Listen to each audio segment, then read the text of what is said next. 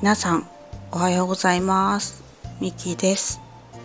私の配信を聞きに来てくださりいいねもたくさんありがとうございます。昨日のクリスマス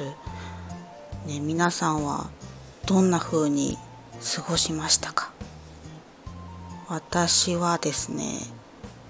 夜中の3時にクリスマスプレゼントを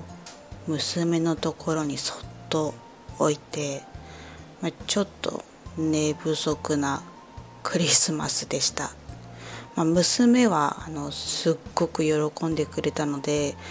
まあ、よかったなっ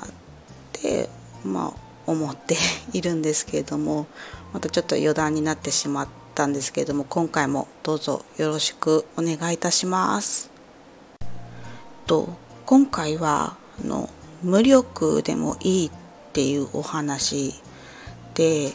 なんでやねんっていう感じなんですけれどもちょっとお話ししてみたいと思います。と無力って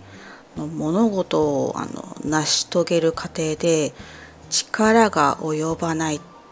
と感じることかなっていうふうに考えているんですけれども、まあ、この言葉って結構マイナスなイメージですよね。人って持って生まれた何らかの能力を生かしたいって考えることが多いのかなっていうふうに思っていてでもその中でなかなかうまく前に進めないとなんでできないんだってていうふうにもがいたりとか葛藤し始めて、まあ、心が苦しくなり始めたりしますよね。まあ、なんだろうえっ、ー、と理想と現実の差が大きいほど心の苦しみも大きくなるっていうふうにまあ、考えていて、まあ、それによってあの一喜一憂をまあ繰り返していてで心身がまあ次第に疲弊していくなっていうふうに考えています。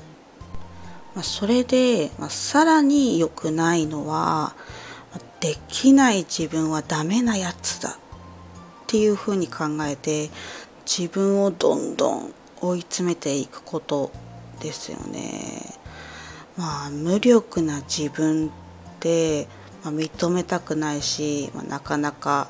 認められないものだと思うんですよね。まあ、これは、まあ、実はあの自分が体験して感じたことを、まあ、お話ししているんですけれども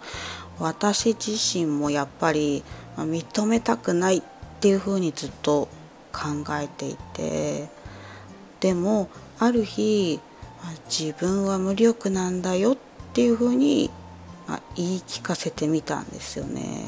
まあ、そうしたらなんか等身大に戻れる自分がいたような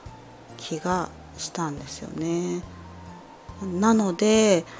私自身の葛藤の中で出た結論は時には無力に屈してもいいっていうことなんですよね。大切なのは生きることなんだなっていうふうに感じてなので無力を悪者にせず時には力を抜いて生きてもいいっっていうふうに感じました。でまあ、人って、まあ、得意不得意があるし、まあ、コンプレックスだって、まあ、何かしら持っていると思うんですよね。で克服する人もいるけれども、まあ、みんながみんなそういうわけでもないっていうふうに考えていてまそう思うと、あ、みんな何かしか無力って感じることってあるかもしれないなっていうふうに思っています。なので、まあ、全体的な結論としては、まあ、無力でも自分を守るんだっていう意識が大切なんだなっていうふうに思ってそれが自分を受け入れる、まあ、つまり自己需要につながっていくのかなっていうふうに考えています。まあ、私は、ま、今まで、まあ、自分自身をあまり守ってこれなかったんですけど、まあ、少しずつ